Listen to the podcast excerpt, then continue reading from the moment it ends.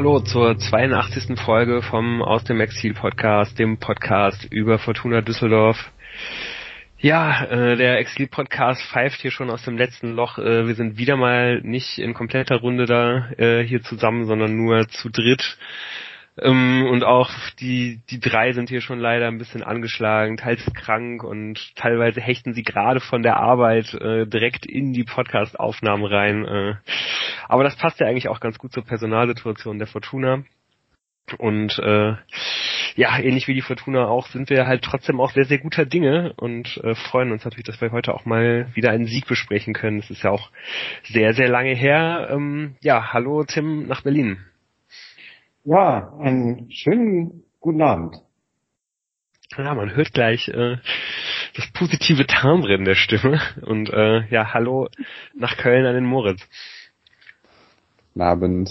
Schön wieder mal mal wieder da zu sein. Ich muss euch äh, ein großes Lob aussprechen übrigens. Ich habe ja die ganzen letzten Spiele alle irgendwie nicht verfolgen können und es hat sehr viel Spaß gemacht, sie dann im Podcast ähm, Revue passieren zu lassen, beziehungsweise ich fühle mich äh, in, gut informiert dazu. Ja, busy, busy. Ja, schön, äh, ja, dass du das dann auch, ja, dass du jetzt dieses Mal wieder dabei bist, dann sind wir wenigstens zu dritt, der Jan ist nämlich nicht dabei. Ähm, ja, ich bin der Lukas, ich sitze auch in Köln und ähm, ja, ähm, was haben wir denn so für Themen, über die wir vor dem Darmstadt-Spiel noch noch sprechen können? Es sind ja, glaube ich, dann diese Woche zumindest mal so ein paar Sachen, äh, die irgendwie nicht ganz so negativ äh, sind, wie das zum Beispiel letzte Woche der, der Fall war. Keine neuen Corona-Fälle im Team.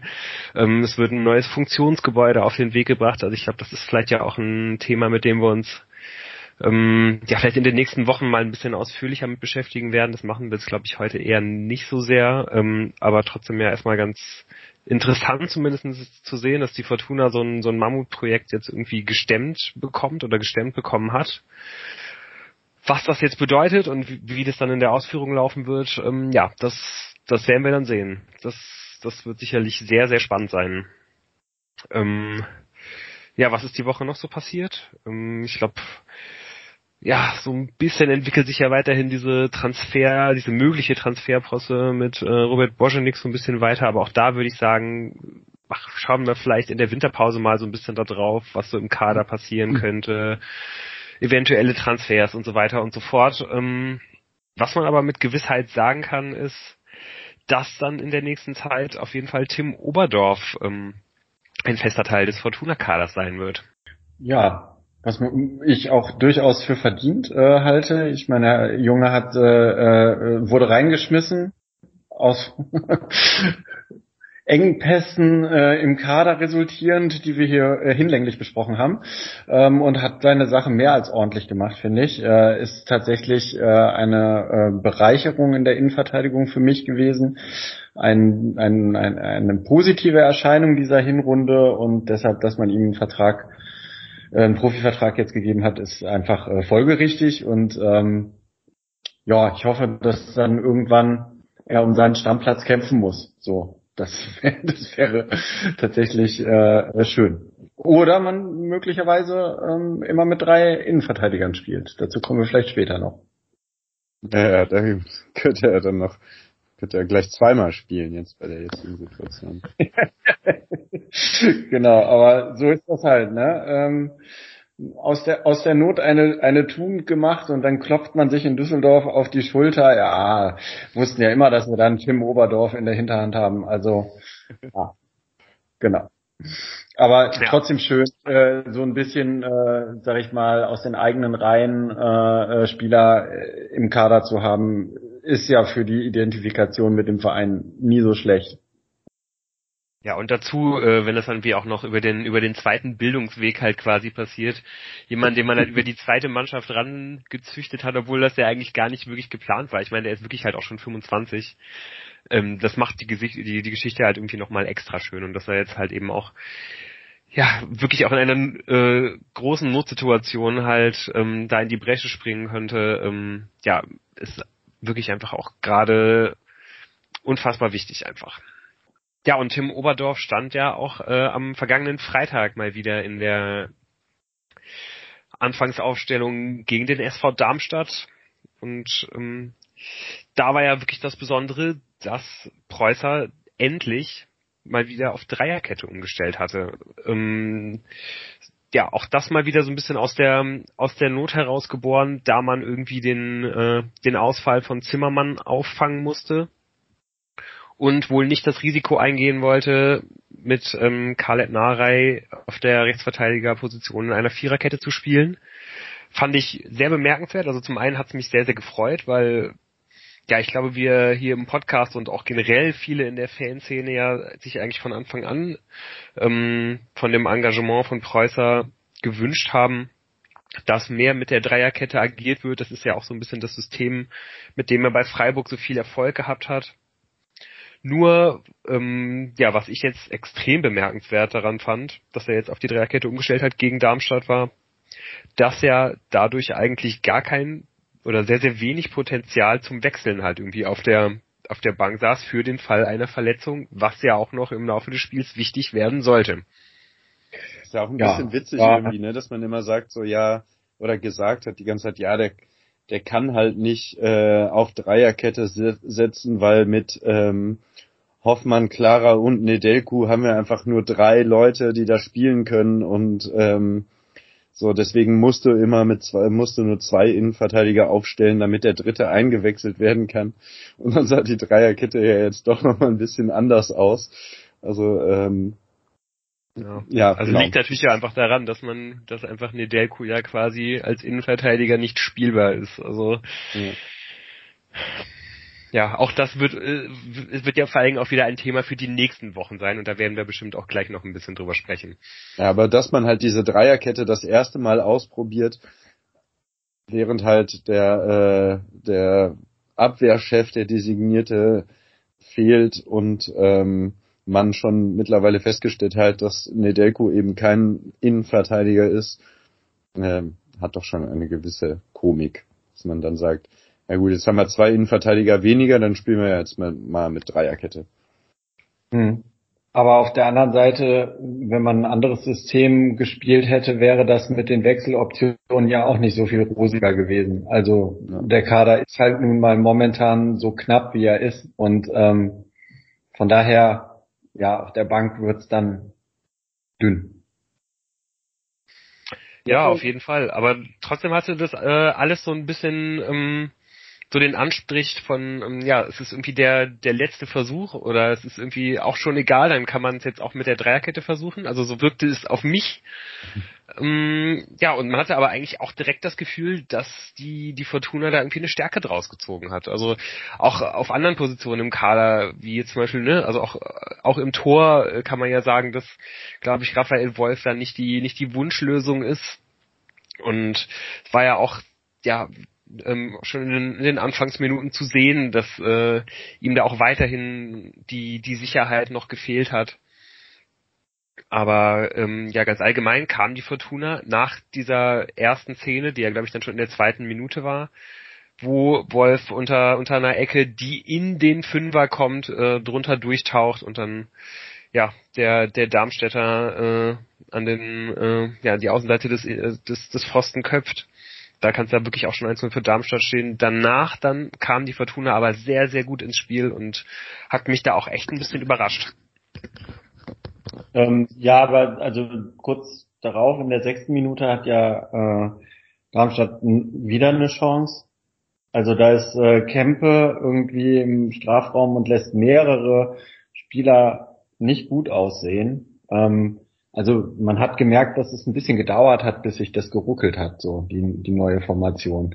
Aber danach hast du schon recht. Ähm, es ist ähm, schön zu sehen gewesen, wie variabel das Ganze gespielt wurde insgesamt. Ähm, womit Darmstadt auch wirklich so, so, ihre Probleme hat. Ne? Also die, ähm, ich glaube, die haben so ein bisschen das 0815 414 äh, 4-4-2 erwartet und waren, glaube ich, nicht ganz darauf eingestellt, was da auf sie zukommt. Ja. Ähm, trotz allem, äh, bis auf die Riesenchance von Ioa, ist jetzt auch bis zu, zu Tor dann nichts bei rausgekommen, richtig? Glaube ich. Nö, das stimmt, aber allein schon diese, also gerade diese, die, diese Chance von, von Ior war ja auch mhm. wirklich einfach sehr, sehr gut rausgespielt, richtig schön über rechts vorgetragen. Ähm, ja. Also solche Angriffe hat man ja auch wirklich äh, zuletzt nicht so super viele gesehen und ähm, von daher fand ich es jetzt auch gar nicht so unglaublich unverdient, dass dann das 1-0 gefallen ist. Nein, gar nicht. Und über rechts vorgetragen heißt aber in dem Falle nicht äh, einen langen Ball auf die rechte Seite gepöllt, sondern ähm, mit flachen Pässen und dann mit Anspielstationen in diesem Zehnerraum, die den Ball dann wieder rauslegen können. Ja. Und das ist ja schon mal auch, also das finde ich vor allem was anderes. Angriffe über rechts hatten wir, glaube ich, viel in den letzten Monaten. Ja, das, aber genau, in, in, in dem Fall äh, sieht das dann nach einem anderen Fußball aus, den man spielen will, irgendwie ja. plötzlich. Ähm, ja, ich fand das man hat wirklich, hm? Ja, ich, also ich fand es wirklich extrem bemerkenswert. Ähm, genau wie, wie ihr das schon gesagt habt, ich glaube, Tim, du hast das mit dem Variabel gesagt und Moritz, du, du das mit dem Zehnerraum, also wie halt generell die drei Mittelfeldspieler ähm, ja sich halt so, also in welchen Räumen die halt teilweise aufgetaucht sind, ne? Also Cello, Kuba und, äh, und Tanaka es war ja, glaube ich, schon ein bisschen so, dass Cello meistens hinter den beiden gespielt hat, aber gerade immer, wenn es gefährlich wurde, war es eigentlich, wenn, wenn, wenn Cello halt äh, den, den Zehnerraum am, am vordersten halt irgendwie besetzt hat. Und da sind immer wieder halt äh, ja immer wieder halt ganz gefährliche Angriffe draus entstanden und da hat man auch wirklich gesehen, was die Fortuna halt eigentlich überhaupt für eine, für eine offensive Kraft halt irgendwie entfachen kann, wenn halt nur die Räume richtig besetzt sind, weil ich glaube gerade mit Cello und mit Kuba, das sind ja auch wirklich beides keine Spieler, die jetzt irgendwie unglaublich kreativ sind oder ähm, ja, ihre, ihre ganz großen Stärken halt irgendwie im, im vertikalen Passspiel haben. Aber einfach weil das Positionsspiel so gut funktioniert hat, ähm, ja, hat man da die Darmstädter richtig stark mit unter Druck setzen können und genau so fällt dann ja zum Beispiel auch das 1 zu 0. Ja, also tatsächlich ähm, habe ich mir da mit einem dicken Ausrufezeichen äh, aufgeschrieben, dass das 1 zu 0 mit einem Pass eingeleitet wird äh, und äh, ähm, auch dann weiter vorgetragen wird durch die Mitte, mhm. ohne eine Flanke. also äh. ich äh, muss sagen, das äh, passte natürlich zu dem Eindruck der ersten 15 Minuten, aber ich musste es mit einem dicken, fetten Auf Ausrufezeichen mir hier nochmal aufschreiben. Also äh, tatsächlich, äh, Kuba hat da halt einfach auch den Blick, um äh, das Spiel zu öffnen für Sobotka und äh, der liegt schön auf Hennings noch quer. Das äh, muss man auch erstmal in der Situation so machen. Und naja gut, dass der Ruben den dann reinmacht, geschenkt. Das erwarten wir so. ja, generell hat ja auch, also Cello war ja auch letztes Jahr, wenn er da in, in dieser etwas ähm, auf dieser Position spielen konnte, ähm, hat er immer mal wieder sehr gutes Stellungsspiel bewiesen und so. Und ich glaube, wenn er da irgendwie mit der Absicherung nach hinten durch Botzek oder wenn immer einer von den dreien hinten bleibt äh, und nach hinten absichert, dann kann so Bodka sich schon um den 16er immer ziemlich gut bewegen. So. Ja, also trotzdem fand ich, fand ich ihn echt überraschend stark äh, jetzt, jetzt am Freitag. Also ja, aber es ist ja auch das erste Mal, dass das wieder so versucht wird, oder? Ja, ja, ja, ja, nee, das stimmt schon. Und ja, und ich meine, ihr, ihr wisst jetzt alle, was jetzt für ein Punkt kommen wird. Ich muss jetzt natürlich kurz äh, Out Hanaka loben, der mir auch wirklich äh, wieder extrem gut, also der mir wirklich extrem gut gefallen hat, weil er einfach auch nichts, nichts versucht hat zu erzwingen, was er glaube ich sonst in den letzten Wochen halt irgendwie oft gewollt hat, sondern in Ruhe halt irgendwie die, ähm, ja keine, spektakul keine spektakulären Sachen gemacht hat und ich glaube, man konnte ihm einfach auch deutlich ansehen, dass er halt im, im Spiel davor halt 90 Minuten auf der Bank gesessen hat. So, dass er da einfach diese Pause bekommen hat, die er wirklich mal verdient hat. Und dann ist er halt gleich in der Lage, halt so ein Spiel zu zeigen und deswegen keimt jetzt in mir auch einfach wieder größerer Optimismus, auch abgesehen davon, wie das Spiel ausgegangen ist, weil die nächste Länderspielpause ist erst nach dem 27. Spieltag und ich glaube, sowohl für Ao Tanaka als auch für Shinta Appelkamp, wenn er jetzt hoffentlich nach seiner Covid-Erkrankung zurückkommt, bedeutet das, dass die sich mal ein bisschen länger äh, hier vor allen Dingen auf Fortuna konzentrieren können und ja, also das nun mal im Hinterkopf, äh, das sind jetzt einfach mal zehn Spiele, wo die sich halt komplett auf Düsseldorf konzentrieren können. Und das ist, das ist, glaube ich, richtig, richtig gut.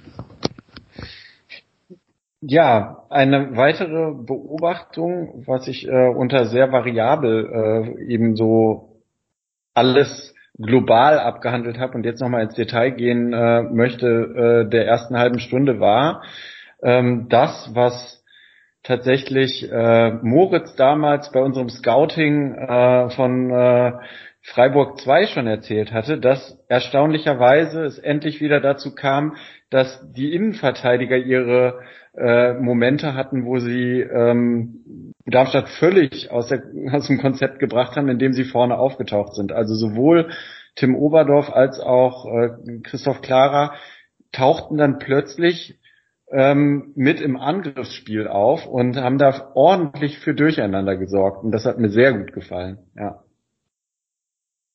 Ja, das würde mich auch extrem freuen, wenn man äh, ja dieses Mittel irgendwie auch noch in die in die nächsten Spiele nehmen könnte und auch in die in die Rückrunde. Das würde ich auf jeden Fall auch sehr sehr gerne noch häufiger sehen. Und ähm, ja, ich fand es auch einfach sehr sehr angenehm zu sehen, dass dass halt einfach auch dieser Plan von Preußer ähm, ja mit mit Narei eigentlich komplett aufgegangen ist, weil auch wenn wir jetzt gerade viel das Zentrum gelobt haben, Narei als äh, als Schienenspieler auf rechts hat eigentlich genau das gebracht, was man sich halt quasi am Reißbrett durch diese Umstellung auf die ähm, auf die Dreierkette hinten halt irgendwie gewünscht hat.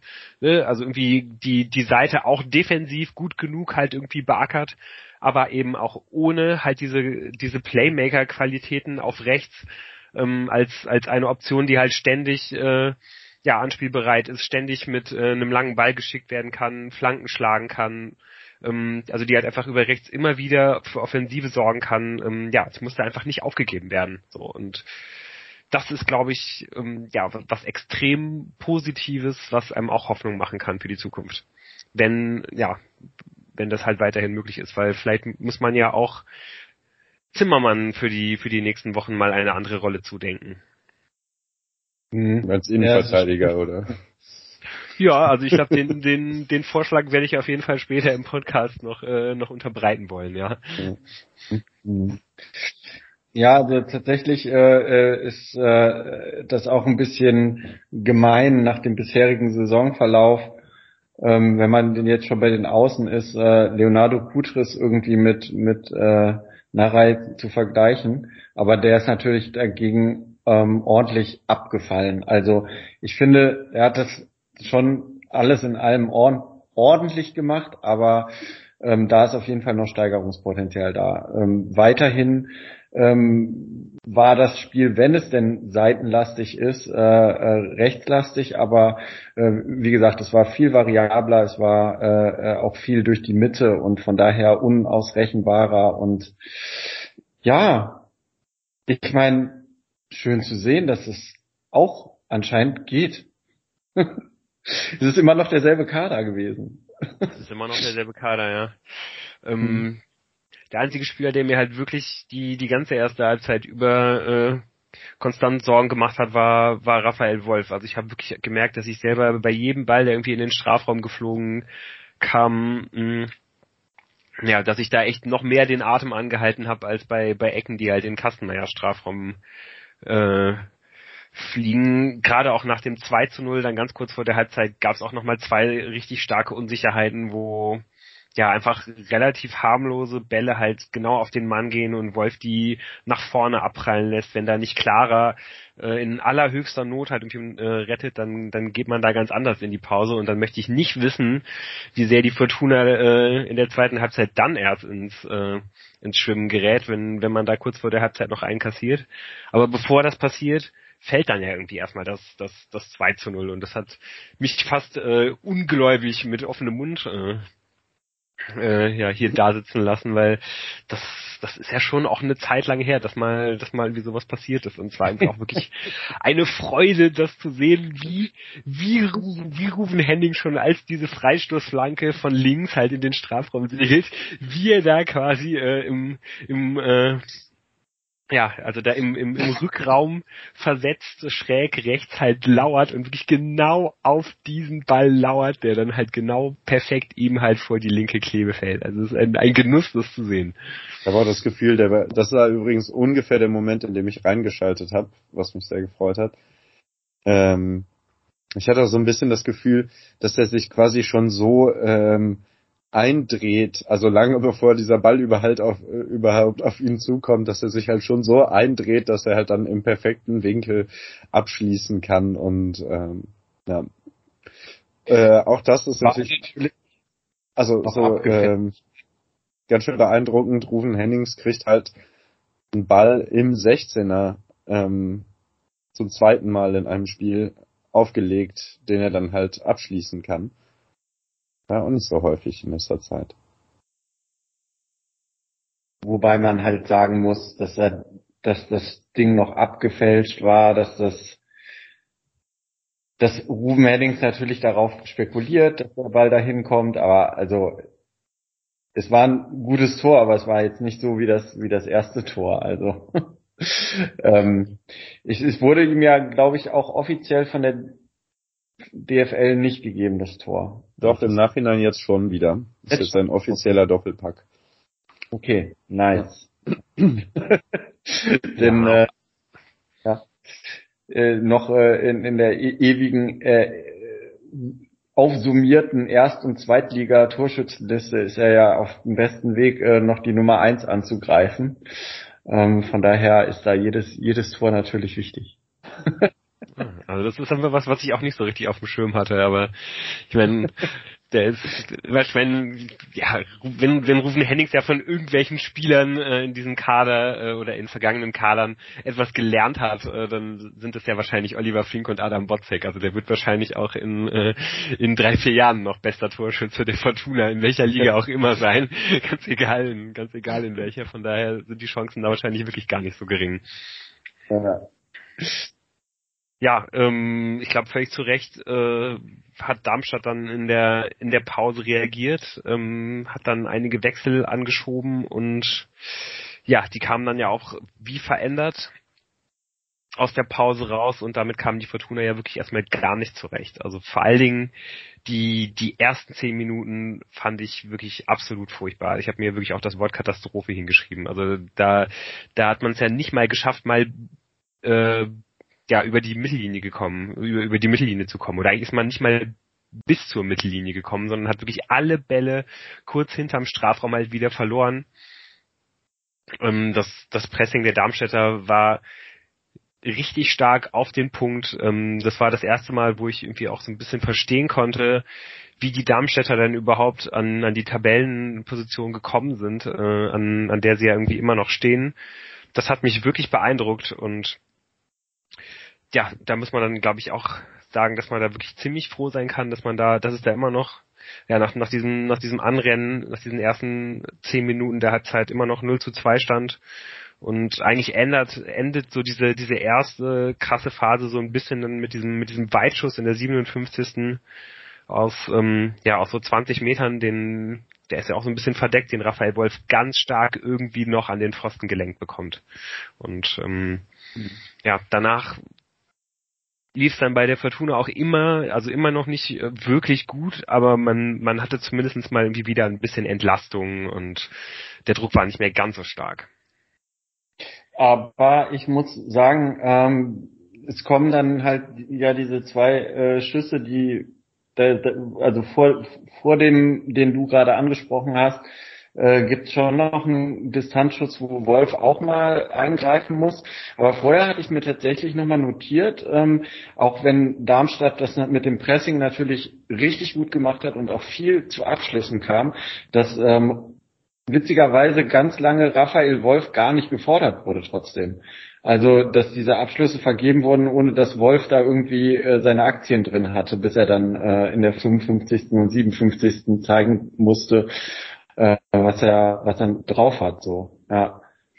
Also da hatte ich irgendwie dann schon auch so das Gefühl, gut, die werden jetzt nicht 45 Minuten äh, so runterreißen können, weil das kriegt auch äh, ähm, eine Mannschaft, die auf Platz zwei steht, nicht hin.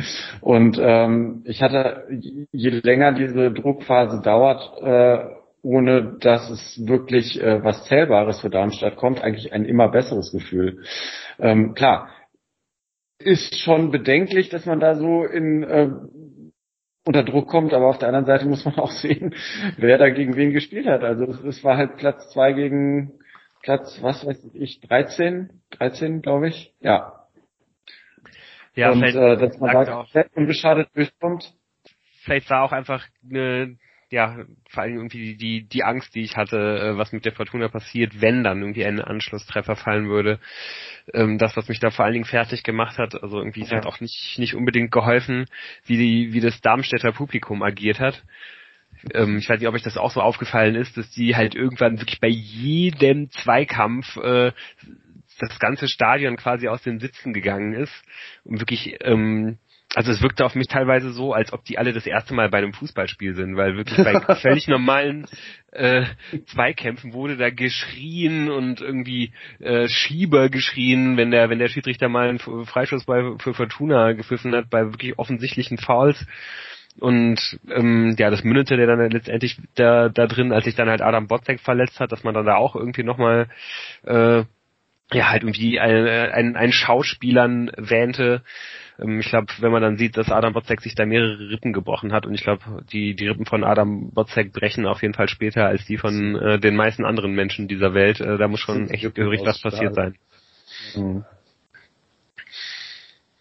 Ja, das stimmt. Ähm, letztendlich ähm, haben sich da auch Tribüne und Trainerbank gegenseitig angesteckt. So. Herr Lieberknecht hat das aber, glaube ich, später bei der Pressekonferenz, wenn ich das richtig in Erinnerung habe, ein bisschen gerade gerückt und gesagt, also dass der Schiri eine gute, gute Partie abgeliefert hat. Ja, fand ich nämlich eigentlich auch, auch wenn das äh, ja zu dem zu dem Zeitpunkt, ähm, ich glaube auch der auch der Herr Lieberknecht ja zumindest anders zu sehen schien. Ähm, genau, aber ich, ich meine, das sind doch die Emotionen, die wir eigentlich auch sehen wollen, solange es nicht über die Stränge geht und naja ja, gut, ein bisschen zu viel war es vielleicht auch, aber nur ein bisschen. Also weit ja, von der das ist, das ist eigentlich genau das, was ich will. Ich, will äh, ich weiß, das ist nicht leicht für uns, sich mal reinversetzen in eine Mannschaft, die halt seit Wochen nur gewinnt, am zweiten Platz steht und in diesem Spiel gegebenenfalls sogar Erster werden könnte und dann kriegen die halt gegen irgendeine Wurstmannschaft aus NRW, in, äh, kriegen die halt zwei Dinger rein und kriegen es nicht gebacken, irgendwie einen Anschluss zu erzielen. Da wirst du halt irgendwann pampig. Ja. ja, also schon angesprochene Minuten, äh, in denen äh, Adam Botzek da behandelt werden musste, da war das Publikum auf jeden Fall nicht sehr fair. Und hättet ihr da gedacht, äh, dass da wirklich Rippen gebrochen sind? Also da, ich habe erst gedacht, ach ja, das ist irgendwie, da ist was geprellt und jetzt so eine schlimme Verletzung, das hat mich schon ziemlich umgehauen. Ähm, und es ist auch, glaube ich, momentan bei der äh, Breite des Kaders, die man nur noch zur Verfügung hat, ähm, ein sehr, sehr schmerzhafter Verlust für die nächsten Wochen. Ja, und ja, generell auch als äh, Führungsperson auf dem Platz, egal ob jetzt äh, noch drei weitere Innenverteidiger zur Verfügung stehen oder nicht, ähm, hat er sich ja auch wieder, nachdem er kurz mal am Anfang der Saison nicht gespielt hat, sich ja auch schon wieder unverzichtbar gemacht äh, in den letzten Spielen. Das ist ja nicht nur wegen der fehlenden Innenverteidiger, sondern auch generell einfach wegen des fehlenden Adam Botzek ziemlich dramatisch. Ja, ja, und Adam genau. Botzek, um das nochmal seine Leistung auch, äh, bevor er dann weiter runter musste, zu würdigen, hatte tatsächlich am äh, Freitag eine Passquote von 97 Prozent. Hm. Adam Botzek kam ja Dragos Nedelku und dessen Passquote war tatsächlich noch äh, besser. Ähm, er hatte eine Passquote von 100 Prozent. Allerdings ähm, hat er auch nur zwei Pässe noch gespielt. Aber immerhin sind beide angekommen. Ja, zeigt aber auch deutlich, wie, wie viel die Fortuna halt in der Zeit noch irgendwie hinten rausgespielt hat. Aber ja. Äh, ja, es war ja vielleicht irgendwie auch gar nicht mehr unbedingt nötig. Aber an dieser Stelle möchte ich doch nochmal äh, Adam Botzeks Style of Play äh, nach äh, Who Scored äh, äh, ähm, zum Besten geben. Denn Adam Botzek äh, likes to shoot from distance, plays the ball off the ground often, likes to play long balls and does not dive into tackles. Und besonders wichtig, bei Weaknesses player has no significant, significant weaknesses. Yes. yes. Aha. das fasst es zusammen und deshalb ein schmerzhafter Ausfall. Ein Spieler. Es wäre aber interessant, sich den ganzen Kader durchzugucken, wer nach dem äh, Bot von whoscored.com significant weaknesses hat und wer nicht. Ein, ein, einzig Adam Wozzeck hat keine signifikante ja. Schwäche. ja.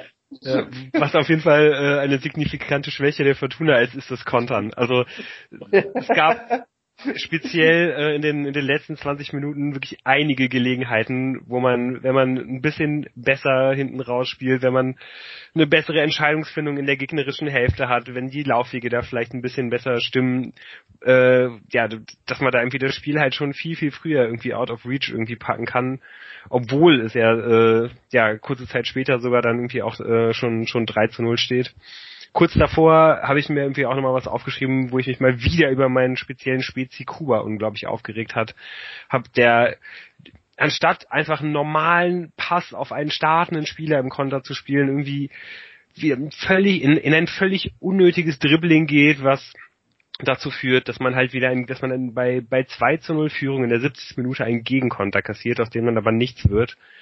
Und ähm, ja, zum Glück fällt dann kurz darauf äh, das 3 zu 0. Moment, aber vorher muss man auf jeden Fall nochmal die grandiose Direktabnahme von Sobotka nach der Ecke ähm, äh, äh, würdigen. Also das ist einfach, ähm, wenn natürlich ein dankbarer Ball für den Torhüter, aber dass Sobotka überhaupt äh, so den Ball abnimmt, das ist tatsächlich wahrscheinlich auch einfach der starken Leistung an dem Tag geschuldet, so dass man merkt, da kommt Selbstvertrauen. Ähm, und kurz danach äh, äh kommt er dann nochmal zur Ecke und äh, Clara köpft den Ball auf die Latte. Also ganz kurz vor dem 3 zu 0 hätte es durchaus auch schon 3 zu 0 stehen können ähm, wo ich sage, das war jetzt nicht nur schlecht ausgespielte Konter, sondern da waren halt auch einfach noch große Chancen dabei. So. Oh, es gefällt mir auch einfach so gut, dass halt Clara mittlerweile in jedem Spiel halt ja. eine Szene bei einer Ecke hat, ja. wo er halt einfach sagt, ja Leute, ich bin halt, ich bin brandgefährlich und irgendwann mache ich, ich euch einen rein. So, ihr müsst halt wirklich die ganze Zeit aufpassen. Mittlerweile ist das wirklich bei jedem Spiel gefällt mir richtig gut. Ähm, Auf jeden Fall. Ja, ja und dann, äh, wie gesagt, es hätte schon 3 zu 0 stehen können und äh, irgendwann steht es dann zum Glück auch 3 zu 0 ähm, ja, ein schöner Steckpass von Ao im, im linken, äh, im linken Halbraum auf Emma Joa, der gibt dann irgendwie nochmal äh, zusammen irgendwie mit, äh, ja, wurschtelt sich da halt irgendwie mit, mit Rufen Hennings irgendwie ein zurecht. Also eigentlich hätte es da auch schon 3 zu 0 stehen können. äh, die kriegen dann aber irgendwie keinen vernünftigen Abschluss hin, so dass dann halt der Ball dann irgendwie nochmal quer durch den Strafraum geht. Ähm, der, es wird dann nochmal abgebrochen äh, und dann äh, legt, glaube ich, Kuba den Ball auf auf Narei, der tankt sich äh, irgendwie nochmal aus dem rechten Halbraum äh, in die Mitte zum Strafraum durch und ja, trifft dann wirklich auch mit einem äh, sehr, sehr schönen Linkschuss unten in die Ecke rein. Aber der Laufweg, den äh, Narei da nimmt, der ist ja schon genial. Also der ist in dem Moment umzingelt von drei Darmstädter Spielern, kann da theoretisch auch probieren, auf Tanaka durchzustecken, aber er nimmt halt den weiten Weg, umkurvt quasi diesen Gegenspieler und schließt dann so ab. Also das ist schon äh, also zu 90 Prozent Nareis Tor. Und, und warum geht das, liebe Freunde? Warum geht das? Weil eben nicht irgendwie zwei zwei bis meinetwegen sechs Fortunen auf einer Linie irgendwo am Fünferraum stehen und auf die Flanke warten, sondern die Raumaufteilung so ist, dass die Darmstädter eben auch Menschen im Rückraum beachten müssen und ja. Narei deswegen sich diese Bahn auch äh, nehmen kann, weil eben nicht es einfach zu verteidigen ist. So. Ja. Äh, das ist schon, also auch ein Tor äh, des, des gut klappenden oder gut geklappt, das den, ach Gott, auch ein Tor des Systems, was da gut funktioniert hat. Auch wenn Darmstadt, ich habe wieder wenig gesehen, auch von der zweiten Hälfte, aber ähm, das habe ich dann gesehen. Auch wenn Darmstadt dann äh, ja anscheinend erstmal ordentlich Alarm gemacht hat. Dass Narei da diesen Weg in die Mitte ziehen kann, liegt einfach daran, dass die Mitte besetzt ist das heißt, er hätte theoretisch Anspielstationen, die von der Darmstädter Verteidigung eben auch zugestellt werden können. Und ja, wenn, wenn es halt sonst nicht so ist, wenn da halt so eine Lücke zwischen den Menschen, die da im 16er stehen und auf die Flanke warten und dem defensiven Mittelfeld ist von 30 Metern, dann brauchst du halt auch nicht auf die Mitte zu achten oder die zuzustellen. Dann kannst du halt Narei angreifen oder eben die Flanke rausköpfen. Ja, absolut. Also man sieht ja auch wirklich, dass genau in dem Augenblick, wo er den Schuss nimmt, äh, steht, glaube ich, äh, im, im, im linken Halbraum auch, ich weiß gar nicht, welcher Spieler das ist, ob, ob das Tanaka ist, wie du eben angesprochen hast, Tim, glaube ich. Aber da steht halt ein Fortuna eigentlich wesentlich besser, wo man halt sagen muss, mein Gott, nimm doch nicht den, den, den Schuss da äh, aus, aus 20 Metern mit deinem schwachen Fuß, spiel doch den besser postierten an. Aber äh, ja, er hat, er hat halt halt diese beiden Optionen, halt irgendwie den Abschluss zu nehmen oder halt irgendwie noch jemanden eigentlich besser postierten irgendwie anzuspielen. Und genauso muss es ja eigentlich sein, genauso wünscht man sich das ja. Ja, ja leider kurz danach äh, gibt's dann wieder eine, eine kurze Szene, wo, äh, wo einem der Atem stockt ähm, Tragus Nedelku sieht da nicht besonders gut aus. Äh, Kutris eigentlich auch nicht so richtig. Also die beiden gehen da bei einem bei einem langen Flugball, der in den Strafraum der Fortuna fliegt. Ähm, ja, irgendwie beide ein bisschen davon aus, dass jeweils der andere irgendwie an den Ball geht. Und ja, ich glaube, man kann sehr, sehr glücklich sein, dass da, dass da kein Tor daraus entsteht.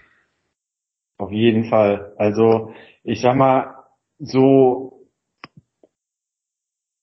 ja, so verdient eigentlich auch die Führung äh, zu dem Zeitpunkt war. Irgendwie so ähm, äh, äh, sehr hat mich äh, diese erste Anfangsphase der zweiten Halbzeit so geflasht gehabt, dass ich gedacht habe, hm, jetzt nicht ein ganz schnelles 1 zu 3 bekommen. Dann ist das äh, vielleicht doch noch nicht durch. Ähm, tatsächlich äh, wollte ich sagen, ähm, dass bei Dragos Nedelku, ähm, auch wenn das jetzt kein Aerial-Duell war, äh, das als Weakness bei WhoSport aufgeführt ist. Also es gibt tatsächlich auch Spieler, die ähm, Weaknesses aufgelistet haben. Ja. Ja, äh, direkt kurz danach äh, wechselt dann äh, Preußer und bringt mit Lobinger für, äh, für Joa ähm, ja noch einen richtigen Wandstürmer für vorne. Auch interessant, vielleicht auch schon sehr vielsagend, dass dann nicht Bojanik der Erste ist, der äh, ja der der erste Stürmer ist, der dann der dann eingewechselt wird und gießt da vielleicht nur noch mal etwas mehr Öl ins Feuer. Fand ich aber auch einfach einen guten Wechsel, weil genau das brauchte eigentlich die Fortuna, einen physischen großen Turm vorne, der halt die Bälle festmacht, der sich in die Kopfballduelle irgendwie reinhauen kann und genau das hat ja Lubinger dann eigentlich in den in, ja in der verbleibenden Viertelstunde irgendwie auch gemacht. Hätte ja auch ein Tor schießen können dann später. Ähm ja, richtig. Wenn Ruben Hennings diesen Ball quergelegt bekommt. Wobei da ich sagen muss, dass ich halt dank dieser wundervollen Kameraführung, ich weiß nicht, ob ihr irgendwie woanders geguckt habt oder so, aber es, es war, lief so, ja, der Konter läuft an und dann war irgendwie so ein Close-up von Hennings und die Szene war vorbei. Ja, also ich habe jetzt das, gegen das Bild ist ja überall gleich. Also, es gibt ja glaube ich nur die eine, es gibt ja glaube ich nur die eine Firma, die dann halt irgendwie Bilder produziert für Sky oder wie auch immer. Also da möchte ich dir auf jeden Fall auch zustimmen. Generell war irgendwie in den letzten zehn Minuten vor allen Dingen ähm, die Regie irgendwie etwas wild. Also das ging mir vor allen Dingen auch bei dem äh, bei dem 1 zu 3, was dann in der 85. fällt, so. Ähm, auch da gibt's halt einen langen Flugball so genau zwischen 16er und äh, und 11er äh, Punkt gespielt in den Strafraum der Fortuna. Wolf läuft hin, kommt dann aber irgendwie einen Moment zu spät und ähm, ja, trifft dann da den, den Darmstädter, der halt den Ball schon irgendwie an ihm vorbeigelegt hat. Eigentlich hätte ich aber noch sehr gerne irgendwie mal, ja, das halt irgendwie nochmal gesehen. Ähm, ich muss sagen, wie so die erste Zeitlupe von diesem Foul, äh, da habe ich irgendwie gerade nicht so ganz aufmerksam hingeguckt, weil ich glaube ich gerade irgendwas notiert habe hier auf meinem Zettel. Und es kamen dann aber keine weiteren mehr, sondern äh, es gab es gab halt wie wirklich nur diese nur nur diese eine Zeitlupe von dem von dem Foul äh, und danach kamen neun Wiederholungen davon, wie halt der Darmstädter den Elver in die eine Ecke irgendwie schiebt, so, aber der, der, äh, ja, das Foul, was dann Elfmeter verursacht hat, wurde nicht nochmal wiederholt. Hat mich da, also da habe ich mich irgendwie auch schon ziemlich geärgert, muss ich sagen. Ja, ich jetzt gar nicht mehr so umschirmen. Ja, aber, aber ich glaube, drüber, äh, drüber diskutieren muss man aber nein. nicht, oder? Also es war ein, ja. Ja.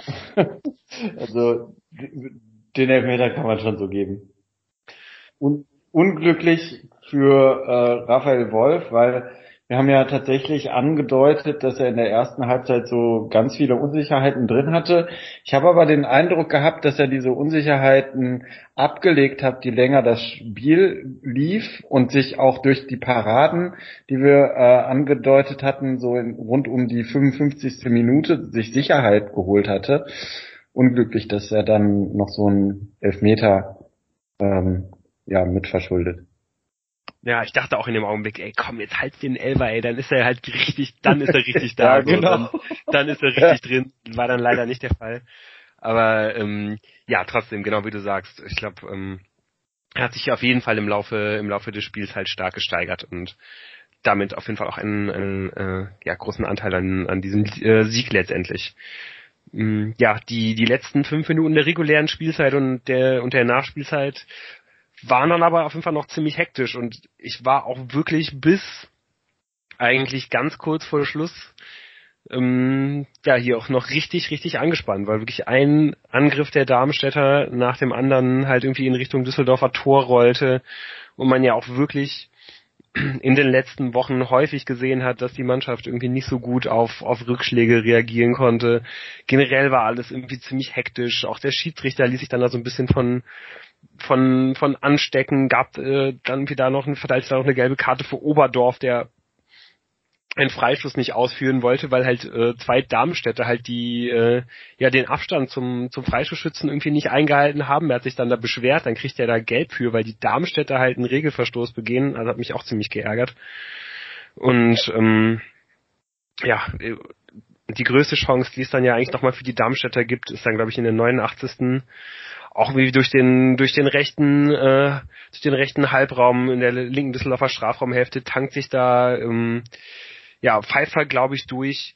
Keiner der Düsseldorfer Innenverteidiger kommt irgendwie richtig in den in den Strafraum. Ich glaube wenn Pfeiffer da irgendwie noch mal in die Mitte legt wo er auch noch mal ein Darmstädter am Fünfer steht dann steht es da ziemlich sicher 2 zu 3 aber er, er zieht den dann halt irgendwie selber aufs äh, aufs kurze Eck und zieht ihn halt knapp drüber. Ähm, ja, da habe ich auf jeden Fall auch sehr, sehr tief durchgeatmet dann im Anschluss kommt dann die, die Szene, die du auch schon angesprochen hast, Moritz, dieser Konter, wo auch irgendwie nicht so ganz ersichtlich war, wie der denn eigentlich entstanden ist, aber auf einmal sind halt äh, ja, Hennings und, äh, und Lobinger frei durch. Hennings tankt sich dann da irgendwie links äh, durch den Strafraum, aber ich glaube, ihm fehlt dann letztendlich irgendwie, hatte ich das Gefühl, einfach die Kraft. Also ich glaube, äh, wenn das nicht die 90. Minute ist und Hennings sich nicht schon komplett abgearbeitet hat, dann kriegt er den Ball irgendwie nochmal in die Mitte und dann steht es da 4-1 weil, weil Lovinger da wirklich auch gar keinen Gegenspieler mehr hat. Aber ja, ich glaube, Hennings hatte da einfach keine Kraft mehr.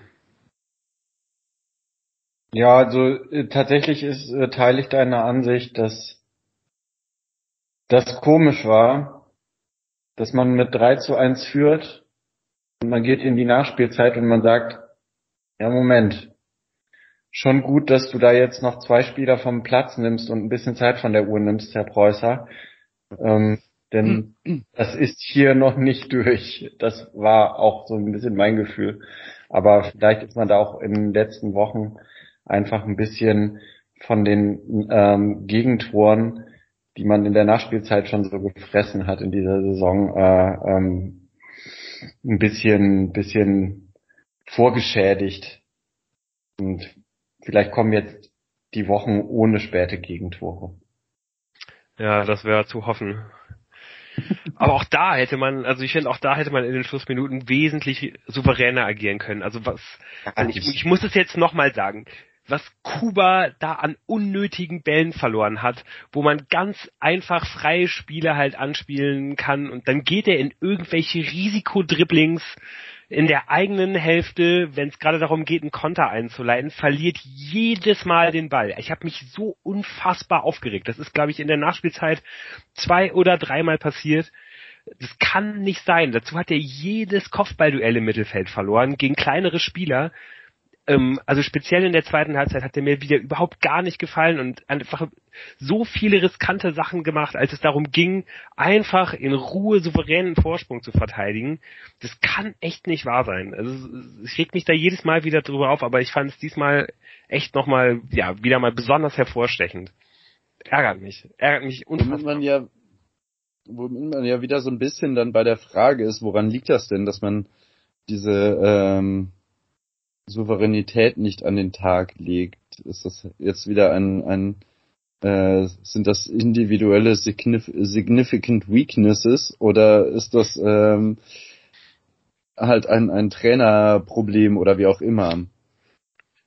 Ich meine, es wurde ja, ja jetzt viel schon vorher spekuliert, ah, das Endspiel für Preußer oder wie auch immer. Ähm, so, na. Also ich würde schon sagen, dass das System, so wie man es jetzt gespielt hat, ähm, möglicherweise das Spiel gewonnen hat, aber auch ein Grund dafür ist, dass man theoretisch noch mehr Gegentore hätte schieß, äh, fangen können, während man auch selber noch mehr Tore hätte schießen können. Es ist halt schon ein spektakulärer Fußball, der so gespielt wird. So. Ja, also so wie du gegen Darmstadt da aufgetreten bist, gewinnst du das Spiel halt nicht 1 zu 0. Also eigentlich und genau der Fußball, von dem, also dem wir uns ja eigentlich vor der Saison erhofft und, und versprochen hatten. Ja. Und über den man sich jetzt ja wahrscheinlich auch gar nicht so große Gedanken machen würde, wenn der einfach auch schon von Anfang an irgendwie so gespielt werden würde und man häufiger mal hoch gewinnt und ab und zu mal hoch verlieren würde. So, ne, das ist, glaube ich, ungefähr das, was du meinst. Hm. Ja, genau. Ja. Und von daher muss ich ganz ehrlich sagen, es sind natürlich Aussetzer, die vielleicht aber auch einfach was damit zu tun haben, dass man äh, immer noch, ähm, sag ich mal, im Kopf hat, man hat hier gerade 3 zu 0 geführt, es steht 3 zu 1, man hat extrem viel zu verlieren ähm, und man kommt aus Wochen, in denen man kaum gewonnen hat, mit gemischt mit, dass das System halt auch anfällig ist, ähm, mal zwei oder drei Gegentreffer ähm, zu produzieren. Also ich meine, Torschüsse hatte Darmstadt mehr als genug an diesem Tag. So. Ja, das ist, glaube ich, eben auch ein Punkt, dass man einfach auch gesehen hat, Darmstadt ist halt wirklich komplett eingespielt, ne? Also die, mhm. die spielen halt die ganze Zeit dasselbe System äh, mit den mit den gleichen Spielern mehr oder weniger und bei Fortuna ist weder das System ein, äh, eingespielt, noch sind, sind es halt die Spieler, weil da ja auch extrem viel Fluktuation jetzt irgendwie in den letzten Wochen und eigentlich schon die ganze Saison ja gewesen ist und die Fortuna ja eigentlich immer noch so ein bisschen ihre spielerische Identität sucht. Also das, das hat, glaube ich, auch viel damit zu tun. Ja. Und absolut richtig. Die Fortuna hatte einfach auch unglaublich viel zu verlieren da in diesen, in diesen letzten Minuten, weil dieser Sieg, ähm, ja, hat einen ganz großen Wert und das konnte man halt auch sehen beim, beim Abpfiff. Ich weiß nicht, ob euch, euch das aufgefallen ist, als dann abgepfiffen wurde, ging die Kamera sofort auf Preußer und der hat sich gar nicht richtig gefreut, sondern du konntest ihm halt wirklich nur die pure Erschöpfung irgendwie am Gesicht ablesen. So, also es war nicht mal nicht mal richtig Erleichterung, sondern es war wirklich einfach nur so ähm, die letzte Kraft und die letzte Anspannung wich halt irgendwie so aus seinem Gesicht und es war wirklich nur Erschöpfung. Also sah da wirklich noch erschöpfter aus als als Ruven Hennings äh, zwei Minuten vorher, wie er versucht äh, Lobinger in der Mitte anzuspielen. Ja. Er wurde ja, glaube ich, auch auf der Pressekonferenz äh, darauf angesprochen, ob Echt? da nicht ordentlich was bei ihm abgefallen sei und ja, er meinte halt, ja, er wäre einfach nur froh gewesen in dem Moment, äh, äh, dass man halt das Spiel äh, gewonnen hat. So und äh, genau. Ja, erleichtert, Erleichterung. Genau so ist es. Und die Erleichterung, die macht sich bei mir auch breit, weil man jetzt tatsächlich äh, in das Spiel gegen den Tabellenführer geht und nicht schon wieder von Tag X redet, äh, ob am nächsten Tag irgendwie über einen neuen Trainer geredet wird, sondern man hat jetzt einfach drei Punkte gesammelt und ähm, hat das Spiel gegen St. Pauli und ist da wieder Außenseiter und das fühlt sich gerade gut an. Das ist jetzt fast schon ein, ein Nichts zu verlieren äh, Spiel.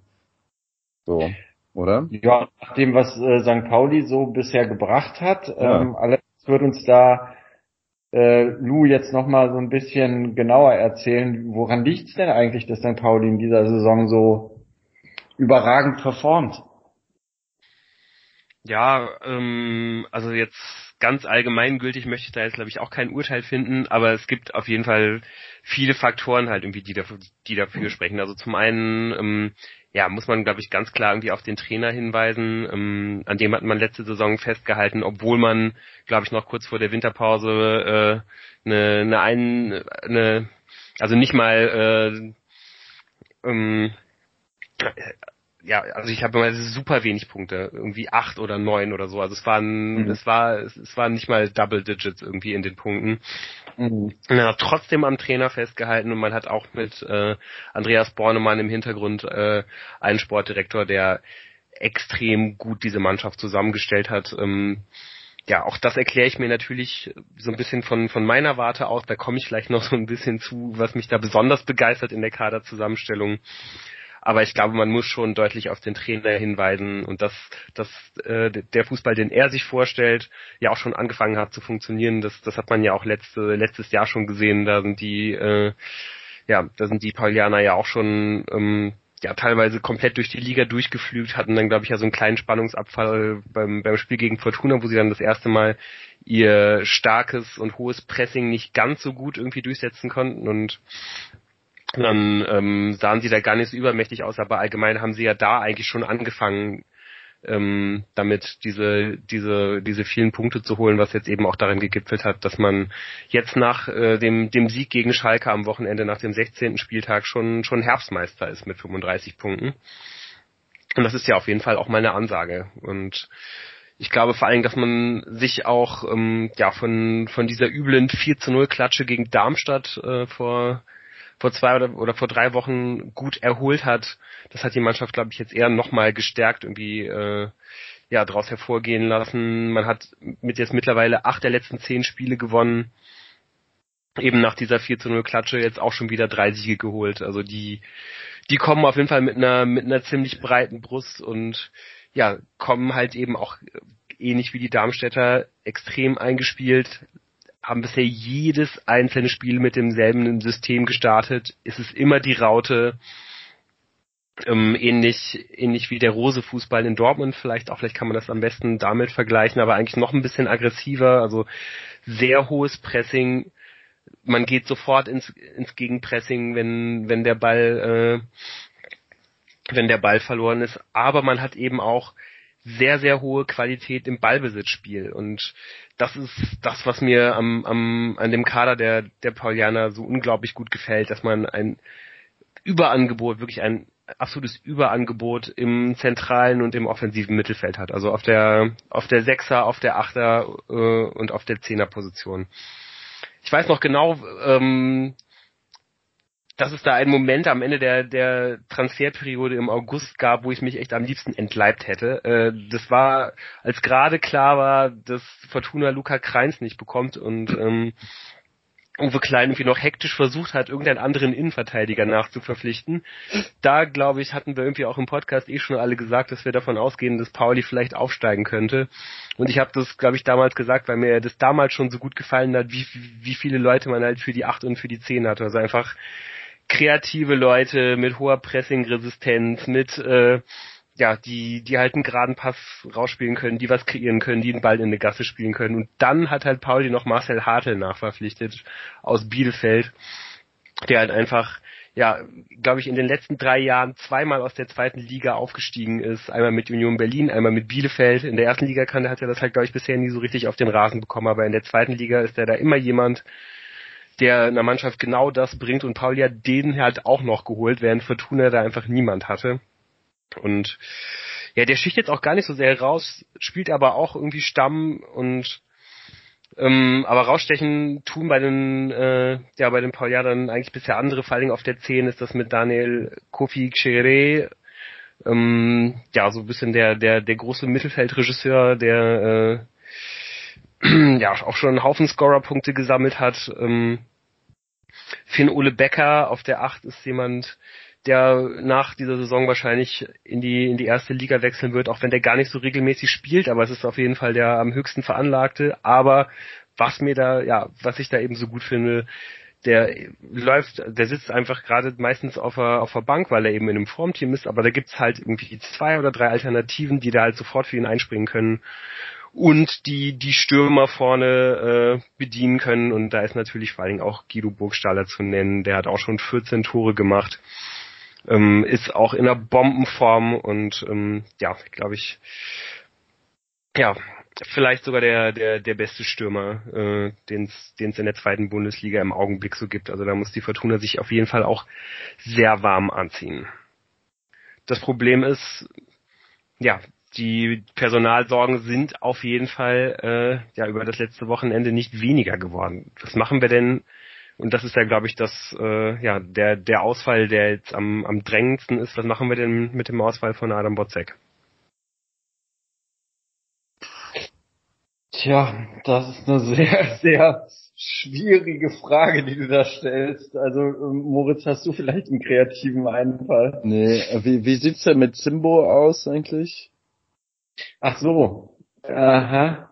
Ja, also es gibt natürlich jetzt, ähm, ich glaube, da muss man, da ist jetzt auch noch gar nicht so wirklich klar, wie das äh, da ausschaut bei den äh, Rekonvaleszenten äh, ja. Impf durchgebrochenen. Also ich glaube, bei bei Appelkamp, also Appelkamp wird auf jeden Fall wieder eine Option für den Kader sein, von Anfang an vielleicht noch nicht unbedingt. Muss man muss man mal sehen, wie das ist bei ja vielleicht ist kommt Zimbo zurück, vielleicht kommt auch Kastenmeier zurück wenn die ja doppelt geimpft sind, glaube ich, ist ja dann immer die Wahrscheinlichkeit sehr, sehr groß, dass sie sich, dass sie sich früh wieder freitesten können und so weiter. Ich habe auf jeden Fall auch schon überlegt, ob man ja, ob man halt irgendwie Zimbo in eine, in eine Dreierkette halt irgendwie einbauen kann, aber sonst gehe ich eigentlich auch doch fast davon aus, dass man, dass man halt mit, mit, ja, mit Nedelko halt auf dieser mittleren Position irgendwie starten wird. Aber das ist schon eine Bank, also äh, also als nein nicht eine Bank eine eine ähm, Hypothek äh, also die man da dem Menschen das Gegenteil was man dem dann da äh, auflasten würde ähm, Wie meinst du jetzt Zimbo oder Nedelkum? Nedelkum. Ja. Also ich ich kann mir eher vorstellen, wenn Zimbo wieder fit ist, dass es wieder zurückgeht zur Viererkette, einfach weil Preußer das eben nicht machen wird. Äh, diese zentrale Position ähm, mit jemandem, der ja vor allem auch häufig durch schlechtes Stellungsspiel sich aus der Mannschaft gespielt hat, wie Dragos Nedelku. Ähm, klar ist Botze nicht der schnellste, aber er äh, hat eben gutes Stellungsspiel und kann Situationen lesen und so. Und das ist ja irgendwie schon ziemlich wichtig da in der Zentrale von dieser Dreierkette. Deswegen, ich könnte mir fast vorstellen, dass es einfach wieder zurückgeht zur Viererkette, wenn es denn einen Rechtsverteidiger gibt. Ansonsten ja, ja, ja, du hast schon recht, weil gerade auch in dieser mittleren Position braucht man ja vielleicht noch mehr als ohnehin schon irgendwie eine Körperlichkeit und gerade wenn du dann da irgendwie auch so ein Tier wie äh, Guido Burgstaller halt irgendwie ja. ständig bearbeiten musst, und der, der muss ja schon irgendwie auch wirklich die ganze Zeit einen Ellenbogen im Rücken haben und ja, da fehlt dann halt einfach Botzek sehr und ja, leider ist es dann vielleicht wirklich so, dass man dann gezwungenermaßen zur, zur Viererkette zurückkehren muss. Fände ich sehr, sehr schade, aber ich glaube auch, dass es wahrscheinlich sogar die beste Option ist, ja, das stimmt. Ja, letztlich ist es tatsächlich so, dass es momentan der Kader aus dem letzten Loch pfeift. Und äh, man dann tatsächlich äh, kreativ werden muss, was man aus den zur Verfügung stehenden Spielern äh, überhaupt noch äh, auf den Platz bringt. Gerade deshalb und nicht nur wegen dem Lauf, mit dem St. Pauli kommt, ist man natürlich krasser Außenseiter, auch wenn man zu Hause spielt. Also so sehe ich das auf jeden Fall am Samstagabend. Aber das habe ich vor Darmstadt auch gedacht und ähm, ich bin sehr gespannt auf das Spiel. Ja, also ich habe schon ein bisschen das Gefühl, dass das so ein, naja, irgendwie ein Bonusspiel ist. Also klar darfst du dich dann nicht aufgeben oder so, vor allem vor heimischer Kulisse. Ähm, aber jetzt mit diesem Sieg gegen Darmstadt im Rücken ähm, habe ich das Gefühl, das ist halt ein so, ja, wenn halt was bei rumspringt, äh, ganz wunderbar. Man muss sich da irgendwie vernünftig äh, verkaufen und man muss vor allem ähm, ja so Sachen, die halt teilweise doch der Fortuna auch abgegangen sind, muss er halt an den Tag legen, Zweikampfverhalten und wach sein und so. Und wenn du dann gegen Pauli trotzdem verlierst, ja, ist es halt so. Also ich habe irgendwie das Gefühl, da kann man fast, ja, man kann nur, nur gewinnen oder halt verlieren, aber dann ist nicht schlimm. Ja, ich meine, das wichtige Spiel, nicht mehr, es, es kommen jetzt einfach noch zwei Spiele, es kommen jetzt noch zwei Heimspiele vor Weihnachten. Das wichtige Spiel ist halt das gegen Sandhausen. Ja. Auch wenn man, ne, also wenn man, wenn man da verlieren sollte oder auch bei einem Unentschieden, würde ich denken, äh, es ist auf jeden Fall nicht besonders positiv und gerade weil die äh, Sandhäuser ja irgendwie auch unten drin stehen, könnte man, glaube ich, mit einem Sieg gegen Sandhausen dann ja auch ähm, ja ein endgültiges Statement setzen, dass man sich jetzt halt irgendwie wieder Richtung Mittelfeld irgendwie bewegen will. Ja. Ist auch wirklich extrem bitter, dass jetzt wirklich ja der eine Zeitpunkt in der Saison, wo die Fortuna mal zwei Heimspiele hat, äh, dass das ausgerechnet jetzt halt in diese Phase fällt, wo ja es wieder extreme Zuschauerbeschränkungen gibt. Mal gucken, äh, wie wie viele Leute letztendlich dann in, bei den bei den Spielen halt in der Arena sein werden. Tut mir echt weh, weil irgendwie auch ja, ich glaube, die Fortuna könnte da jetzt auch durchaus mal so ein bisschen den, den Support der Fans halt irgendwie brauchen. Werden jetzt ja wahrscheinlich auch ein paar im Stadion sein, aber gegen, gegen Pauli so im September oder, oder, oder im April oder so hätte man ja wahrscheinlich ja schon auch deutlich mehr Leute da gesehen. Ja, ich möchte dazu noch sagen, die Fans, also ich spreche jetzt vor allem von mir, könnten halt auch mal den Support der Fortuna gebrauchen. Ich habe halt wirklich so keinen Bock mehr. Diese Scheiße immer, also jetzt gerade sehe ich ja eh kaum was, aber ich habe keine Lust mehr, diese Spiele im Fernsehen zu sehen. Vor allem, wenn es dann Heimspiele sind, ist noch ärgerlicher. Und ähm, deswegen, je nachdem, ob das jetzt klappt oder nicht, aber es könnte sein, dass ich das erste Mal seit Corona wieder im Fußballstadion bin. Ähm, genau, und da wird wahrscheinlich das Ganze drumherum mich schon so selig stimmen, dass ähm, die bittere 0 zu 5 Niederlage dann auch gar nicht mehr so schwer ins Gewicht fällt.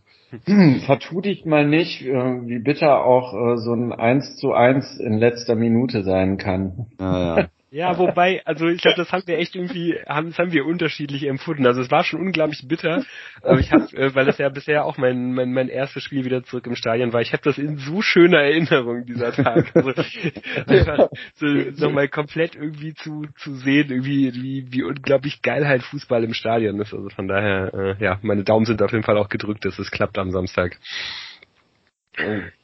Ja, dann werden wir äh, schöne neue Stories aus der Arena hören und hoffentlich mit einem guten Ende für die Fortuna. Wir werden alles weitere nächste Woche natürlich für euch bis ins kleinste Detail durchleuchten. So sieht's aus. Äh, ja, bis dahin habt eine gute Woche, bleibt gesund und schaltet wieder ein. Ciao, ciao. Macht's gut. Ciao. ciao.